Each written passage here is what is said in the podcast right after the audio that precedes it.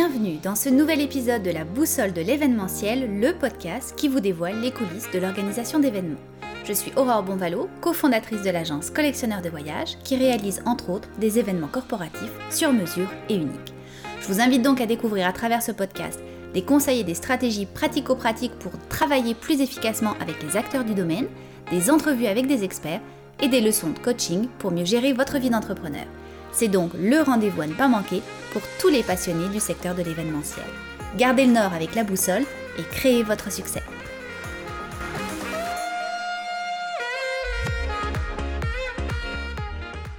Aujourd'hui, je vous emmène découvrir un lieu idéal, original et avant-gardiste pour la réalisation de votre prochain événement.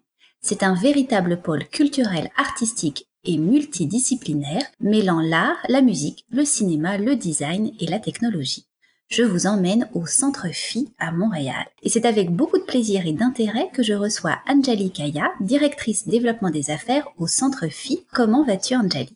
Bonjour, merci pour cette euh, belle intro. Ça va très bien. Euh, je suis très contente de cette euh, opportunité et c'est une nouvelle expérience à mon actif que d'enregistrer un podcast ce matin avec toi.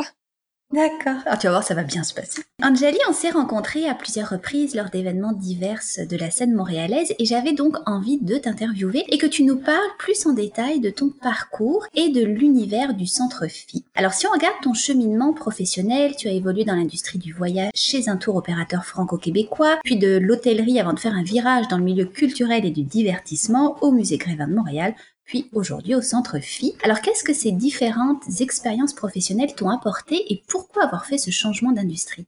Large question, merci. Donc en fait, euh, moi je dirais que j'ai vraiment appris mon métier sur le tas. J'ai commencé ma carrière à Paris, j'ai fait un BTS tourisme, ensuite j'ai fait une licence euh, gestion internationale du tourisme et du patrimoine et en fait, je n'ai jamais étudié en développement d'affaires, ça s'est fait un peu naturellement. Quand j'ai commencé donc euh, chez le tour opérateur franco-canadien à, à, Paris, on m'a tout de suite mis dans, dans l'équipe des ventes. Donc euh, ça a été très formateur parce que je faisais énormément de cold call, comme on dit en bon français. Et c'était euh, du 25-30 appels par jour. Donc, euh, j'ai tout de suite appris la vente proactive et surtout la rigueur dans les suivis. Ça, c'est vraiment, euh, je crois, euh, euh, très important en développement d'affaires. Et ensuite, quand j'ai déménagé à, Montréal, deux ans après mon passage à, Paris, ben là, j'ai appris le concept du réseautage. Parce qu'on s'entend qu'en France, le réseautage, en tout cas moi, à l'époque, ça n'existait pas. Et j'avais pas du tout idée qu'on pouvait faire des affaires par ce biais-là. Donc ça, c'est vraiment Montréal qui m'a apporté cet aspect-là de, des ventes, si on peut dire. Et puis, avec les années, ben, évidemment, j'ai créé des relations à long terme. faut un peu prouver aussi sa, fiabilité, son efficacité. Le réseautage, c'est euh, dans les deux sens. On partage son réseau, etc. Donc, après 14 euh, ans quasiment dans cette industrie, je peux dire que j'ai vraiment un, réseau très riche sur lequel euh, je peux compter. Et puis moi, j'ai toujours représenté un lieu unique, que ce soit un hôtel indépendant, que ce soit le musée Grévin, que ce soit le centre Phi. C'est vraiment quelque chose qui, je dirais, qui m'appelle de d'endosser la mission d'un lieu unique et d'en devenir l'ambassadrice. Donc, pour répondre à ta question sur euh, le changement d'industrie, en fait, ce changement du, du musée Grévin au Centre Phi s'est un petit peu imposé à moi, puisque l'aventure à Grévin s'est arrêtée subitement au bout d'un an et demi. Et ça m'a pris sept mois pour me replacer au Centre Phi, mais c'était euh, merveilleux d'avoir euh, cette, cette opportunité. Et euh, ça n'a pas été un si gros changement dans mes fonctions en vente, parce que c'est toujours ça que j'ai fait en fait, mais pour différentes euh, institutions ou établissements. Mais par contre, c'était un gros changement effectivement euh, dans l'environnement euh, de travail et la, et la culture d'entreprise. Ouais. Alors justement, donc tu es arrivé au Centre Phi. Est-ce que tu pourrais nous, nous, dire, pour ceux qui ne connaissent pas très très bien le Centre Phi, quels sont les différents services que le centre propose et sa mission? Oui, absolument. Mais en fait, le Centre Phi, ça fait partie d'une entité plus globale qui s'appelle le groupe Phi. Donc ce groupe existe grâce à la générosité et à la vision d'une personne formidable qui est Phoebe Greenberg, qui est une entrepreneur culturelle qui a décidé donc de fonder euh, le groupe Phi. Le groupe Phi, qu'est-ce que c'est? C'est à la fois la fondation Phi pour l'art contemporain et le centre Phi. Donc moi, je suis du côté centre Phi, mais ce sont deux établissements distincts, très proches l'un de l'autre dans le, dans le Vieux-Montréal et avec deux missions distinctes. Nous, au centre Phi, notre mission, c'est vraiment de rendre l'art sous toutes ses formes accessibles au public, de provoquer des rencontres inattendues entre les artistes et le public, proposer une programmation éclectique qui traite des enjeux de société, créer la surprise quand le visiteur vient euh, au centre. C'est un lieu qui est polyvalent, qui nous permet euh, de faire à la fois des concerts, des expositions, avec une tendance d'art numérique évidemment, de conférences, euh, donc vraiment un lieu qui est vivant, je dirais, et qui représente un peu l'art d'aujourd'hui. Donc ça, si on est montréalais et qu'on ne connaît pas encore le centre Phi, bien sûr, c'est facile d'y remédier et de prévoir une visite dans l'année pour venir nous voir. Donc ça, je dirais que c'est le côté B2C du centre Phi. Donc que ce soit la programmation sur place ou la programmation à emporter, puisqu'avec le confinement, on a développé une programmation à emporter, mais ça, j'en parlerai un petit peu plus tard. Et moi, c'est quoi ma mission dans ce lieu? Bah, c'est de développer le B2B, justement. Donc, l'allocation des espaces, nos services de captation web diffusion, qui sont très pertinents en ce moment, et la privatisation de l'exposition. Donc, j'ai vraiment une mission dans la mission générale de FI. Exactement, donc tu dois faire connaître et rayonner le centre Phi, entre autres auprès des organisateurs d'événements. Alors comment tu fais pour les démarcher et ensuite les séduire? C'est un travail de tous les jours. J'ai la chance d'avoir travaillé pour différents établissements, donc avec les années, le réseau se bâtit et c'est un réseau sur lequel on peut compter. Donc c'est facile pour moi, par exemple, quand je suis arrivée au centre Phi, de rappeler un organisateur d'événements avec lequel j'avais déjà travaillé au musée Grévin, par exemple, et de lui dire ah je suis rendu à tel endroit, voici les services, venez découvrir si vous ne connaissez pas, etc. Donc c'est vraiment le, le, démarchage, euh, ça a toujours fait partie de mes tâches, que ce soit du démarchage courriel, par téléphone. Quand je recontacte des gens que j'ai pas vus euh, depuis longtemps, ben évidemment j'organise une visite en one on one, ça j'en fais énormément. C'est pas forcément rattaché à un projet, mais c'est juste pour que justement la personne puisse avoir une idée de ce qu'on peut offrir. Et, très souvent, je vois dans les yeux des gens qui viennent me visiter au centre phi que ça leur fait naître toutes sortes d'idées dans la tête. Donc ça, c'est vraiment bien. Je participe également à énormément donc d'événements de, de réseautage. Ma carte d'affaires n'est jamais très très loin quand je suis là physiquement. Et puis évidemment, ben, je me suis adaptée avec le, confinement, donc je participe encore à des réseautages, mais de façon euh, virtuelle. J'essaie toujours de mettre, euh, de faire le lien en fait entre mon interlocuteur et le centre phi. Donc, euh, si c'est un organisateur d'événements, évidemment, je vais lui parler de notre offre B2B, mais si c'est un Montréalais, je vais lui parler de notre offre B2C.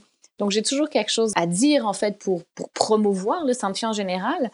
Et j'utilise vraiment à fond mon LinkedIn, je crois que tu l'as remarqué. Tout à fait. Alors, tu l'as dit, le Centre Phi accueille beaucoup d'événements hein, qui sont à la fois locaux et internationaux, comme des soirées cocktails, des réunions d'affaires, des soirées bénéfices, des séries de conférences. Est-ce que tu peux nous donner quelques exemples d'événements marquants qui ont été réalisés au Centre Phi? Oui, avec plaisir. Écoute, on en a tellement. On fait euh, habituellement presque 400 événements par année au Centre Phi. tous les événements confondus, que ce soit les événements maison, donc les événements que nous, on organise, ou les événements clients qui se passent chez nous. Alors justement, je vais distinguer ces deux aspects, puis je vais te donner des exemples euh, d'événements maison et d'événements corporatifs. Les événements maison, je crois que l'événement le plus marquant qu'on a euh, en fait reçu et collaboré avec eux, c'était le Red Bull Music Academy. Je ne sais pas si tu en avais déjà entendu parler euh, à Montréal, mais c'était énorme. Nous, on était leur quartier général et ensuite ils faisaient plein de spectacles dans d'autres lieux de la ville. Mais pendant trois mois, ils ont pris, ils ont fait vraiment un takeover de notre building. Et écoute, ils l'ont transformé, mais vraiment d'une façon que même nous, les employés, on ne le reconnaissait plus.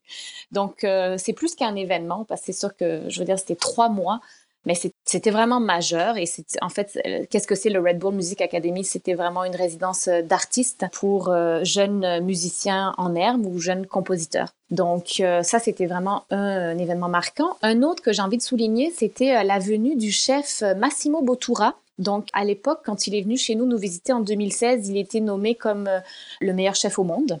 Et pourquoi il était venu au Centre Phi? Parce qu'on avait un événement, euh, en fait, une série d'événements socio-culinaires autour de sa venue. Parce qu'il a fait partie d'un documentaire, euh, il a donné une conférence. Et lui, son cheval de bataille, c'est le gaspillage alimentaire. Donc, tu vois encore un enjeu de société, en fait, où on voulait sensibiliser un peu les gens autour de cette thématique. Donc, ça, ça a été vraiment marquant. Et puis moi, j'ai la chance aussi, euh, en tant qu'employé, de parfois euh, pouvoir profiter quelque part de la programmation éclectique du Centre Phi. Alors, les deux événements qui, moi, m'ont marqué, c'était le concert, par exemple, de l'artiste Yel, une artiste française que je ne connaissais pas. Donc c'est le fun. Moi, je découvre aussi des, euh, des artistes par, par ce biais-là.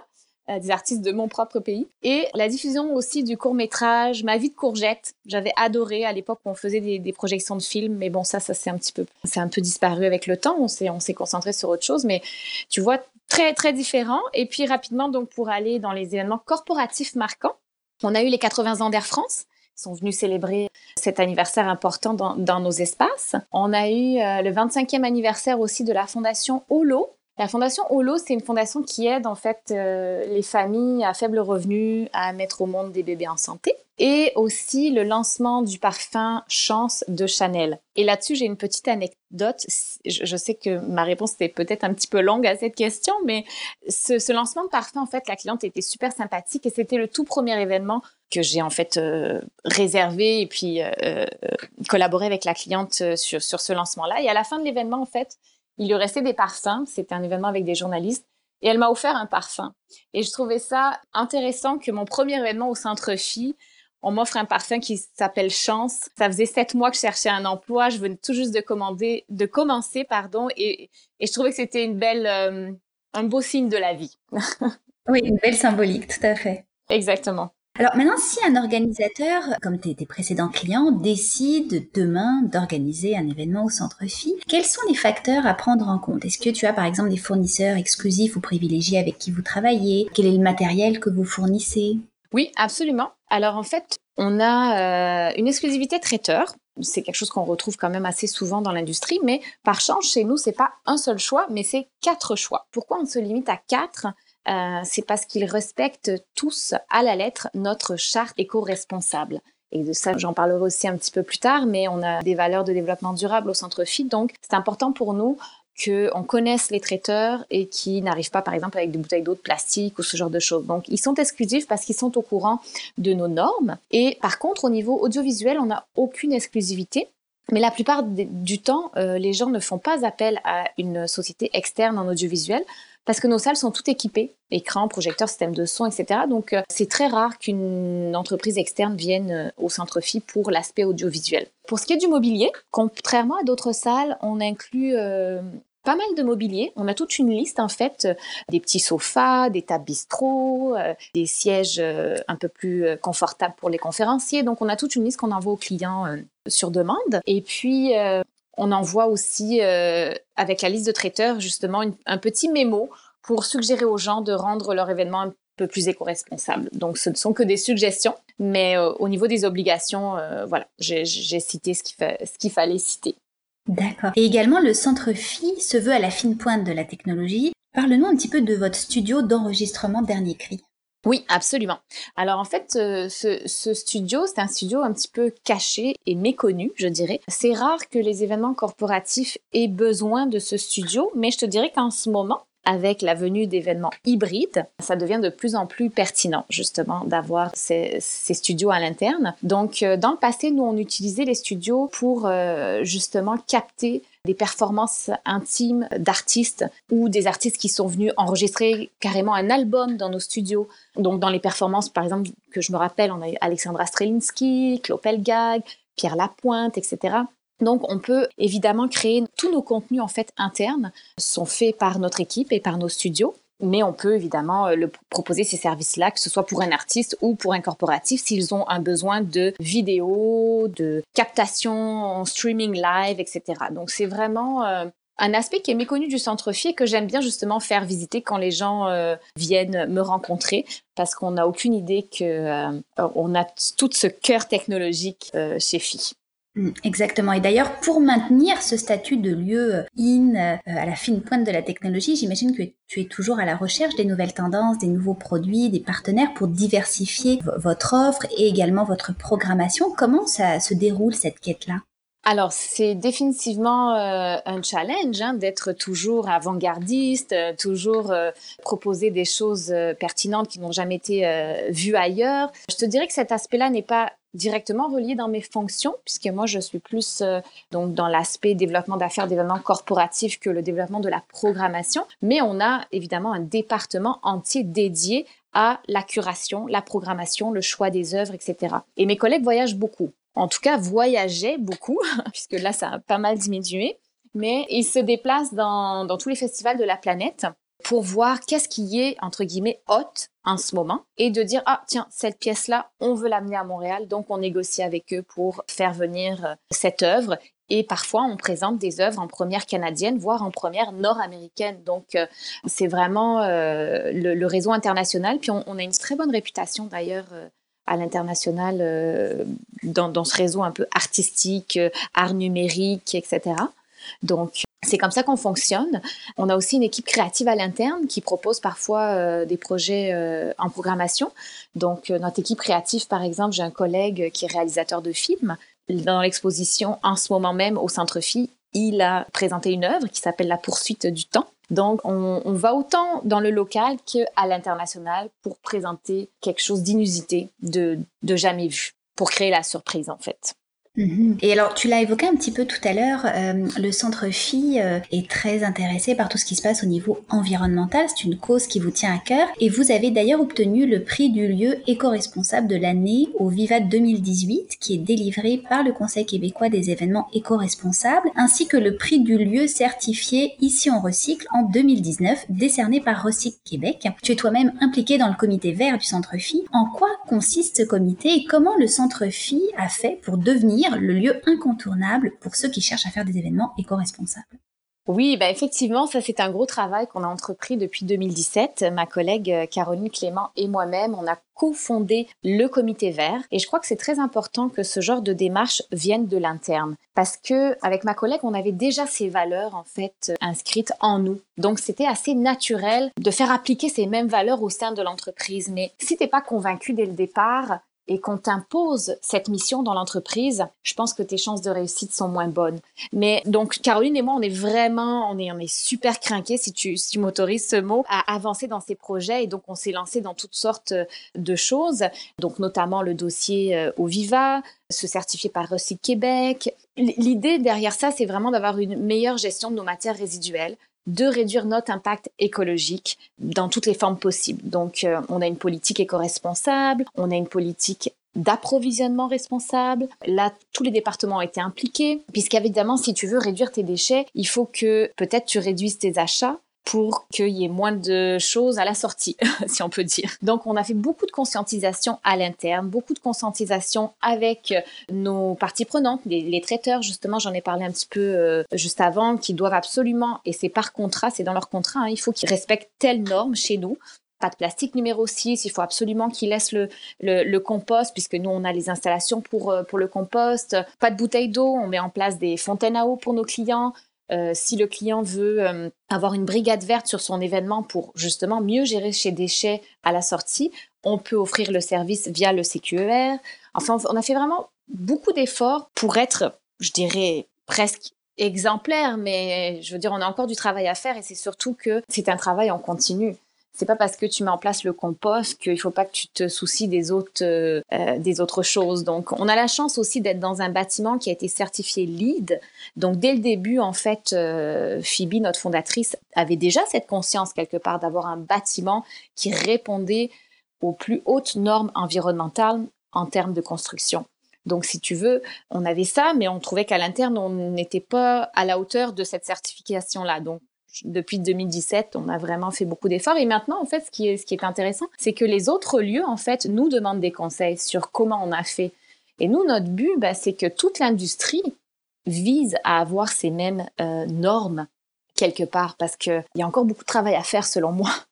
Oui, tout à fait. Et justement, pour tous euh, les, auditeurs qui nous écoutent, on reçoit prochainement dans notre podcast euh, Caroline Voyer, qui est directrice générale et co-initiatrice du Conseil québécois des événements éco-responsables, et nous en parlerons encore plus en détail. Mais effectivement, il y a énormément de sphères hein, qui composent un événement éco-responsable, et on peut vraiment avoir un impact à différents niveaux dans un même événement. Tout à fait. Caroline a été justement une des personnes qui nous a euh, accompagnés de façon très proche. Donc, c'est vraiment une belle personne avec qui s'entretenir. Et d'ailleurs, on voit, hein, on comprend que tu es une femme très engagée et que ton implication dans l'industrie est importante pour toi. Alors parle-nous justement du groupe de réseautage féminin dont tu as fait partie qui s'appelle Dress for Success. Alors, Dress for Success, en fait, c'est une organisation à but non lucratif qui existe depuis seulement quelques années à Montréal. Et quand j'étais au chômage, en fait, fin 2014, début 2015, moi, il fallait que je reste impliquée là dans ma communauté. Il fallait que je continue à aller dans des événements, etc.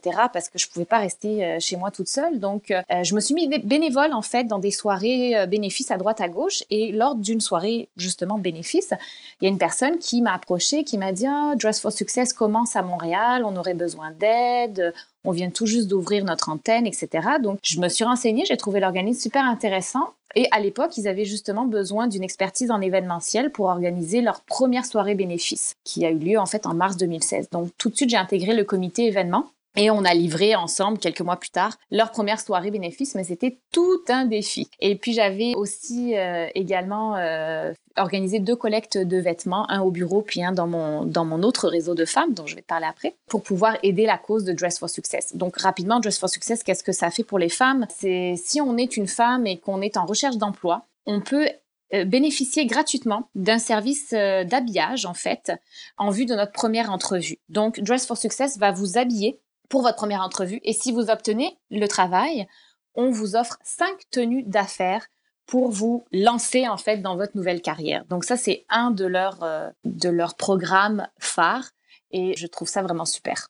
Donc après ce passage chez Dress for Success, en fait, comme tu le sais, j'aime beaucoup réseauter et particulièrement entre femmes. Et donc euh, plus récemment et encore aujourd'hui, je suis très impliquée avec le réseau des femmes d'affaires inspirantes et inspirées. Donc c'est une amie qui a fondé euh, ce réseau, qui est un réseau très intime.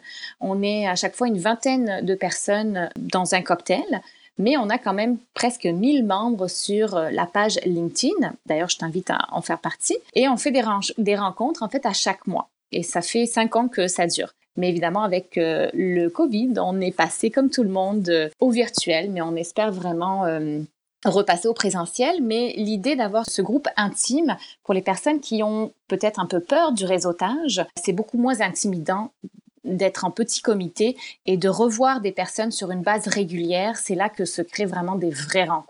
Donc moi, ce, réseau m'apporte beaucoup euh, depuis cinq ans que, que j'en fais partie. Effectivement, comme tu l'as dit au tout début, euh, en France, on est un petit peu moins euh, axé sur le réseautage, en tout cas à l'époque où toi et moi on y était encore, mais c'est vrai qu'au Québec, le réseautage est extrêmement important, très fort aussi, et effectivement, on peut encourager les organisateurs d'événements à faire partie de plusieurs groupes de réseautage, que ce soit des groupes de réseautage masculins, féminins, parce que chacun a des besoins différents ou mixtes, et ça peut effectivement aider soit à décrocher des contrats, à se faire connaître, à augmenter sa visibilité et à augmenter finalement son réseau de contacts.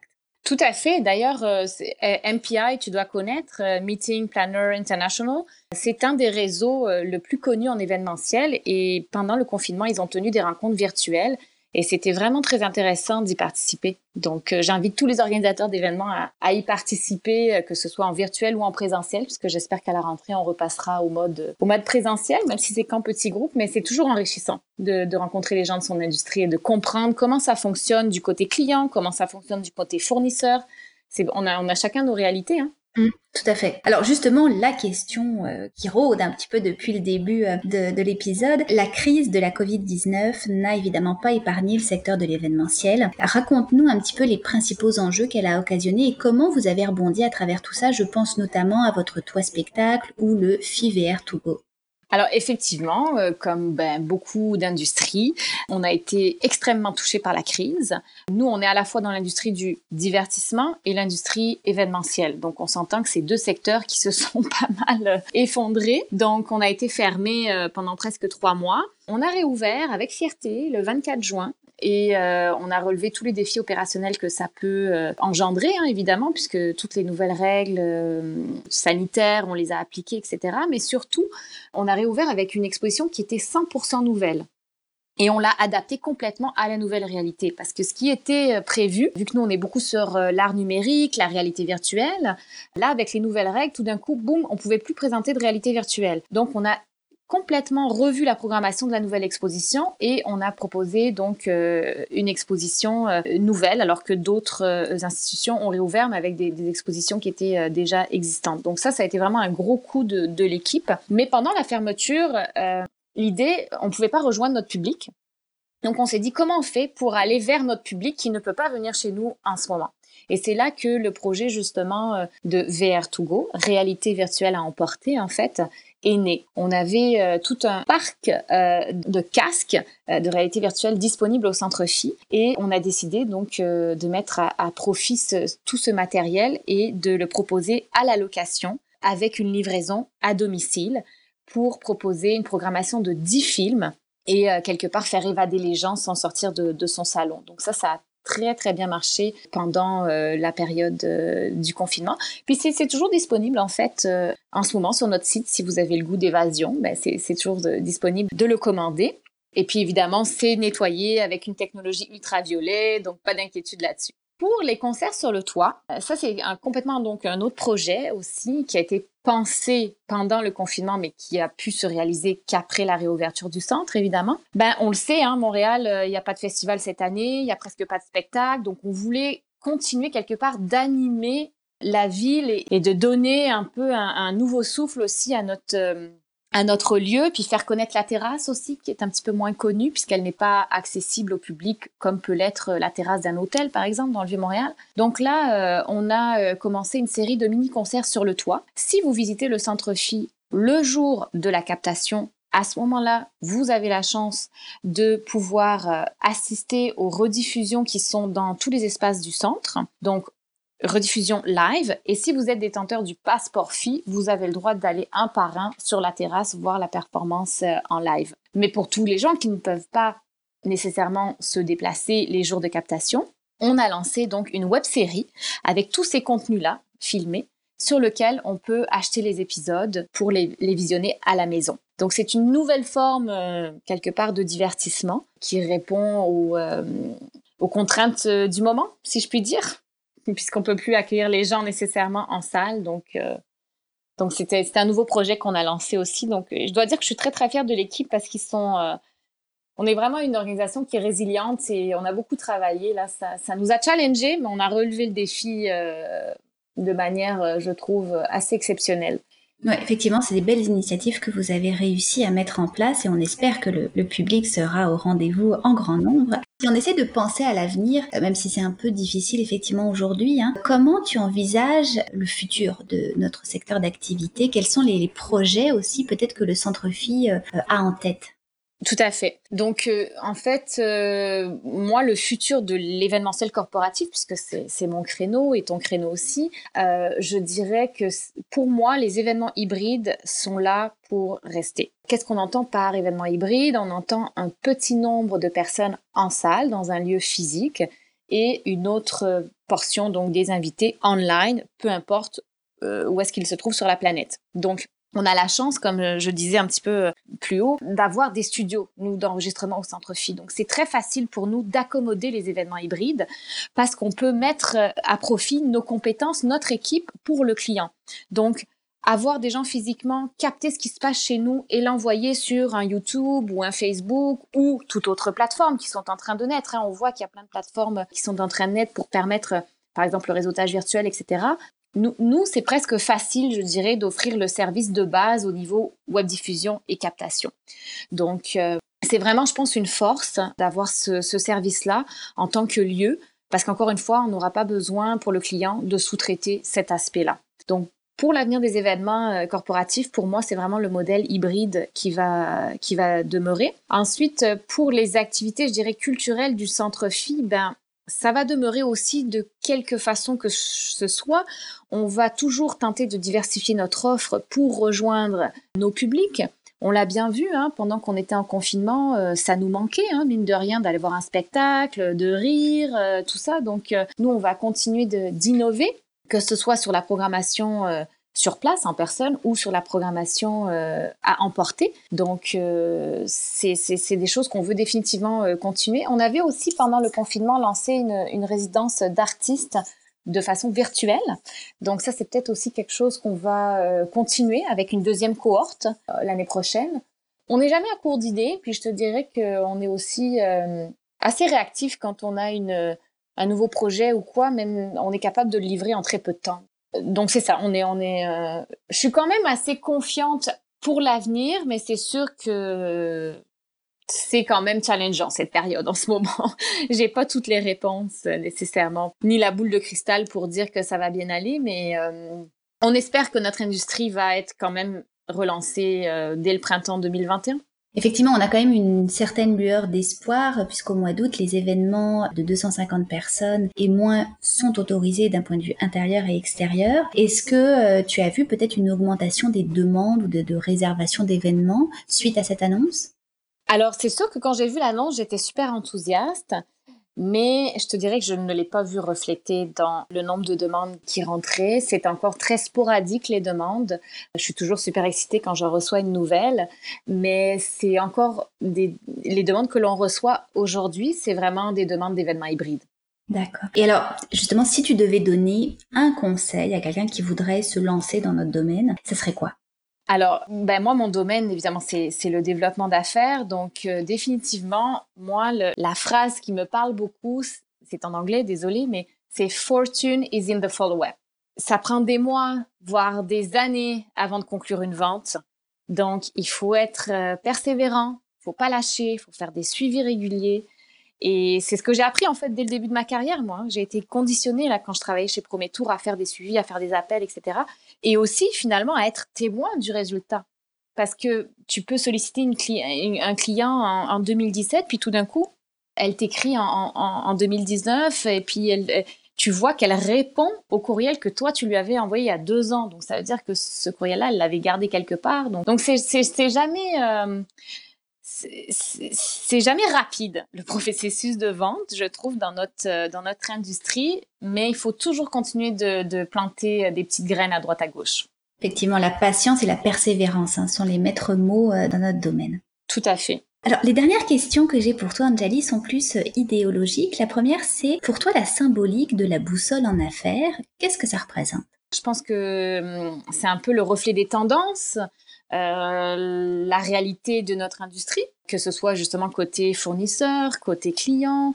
Et si tu avais en ta possession la boussole de Jack Sparrow dans le film Pirates des Caraïbes qui indique non pas le nord, mais ce que désire vraiment son détenteur, qu'est-ce que tu désirerais le plus en ce moment, d'abord d'un point de vue professionnel?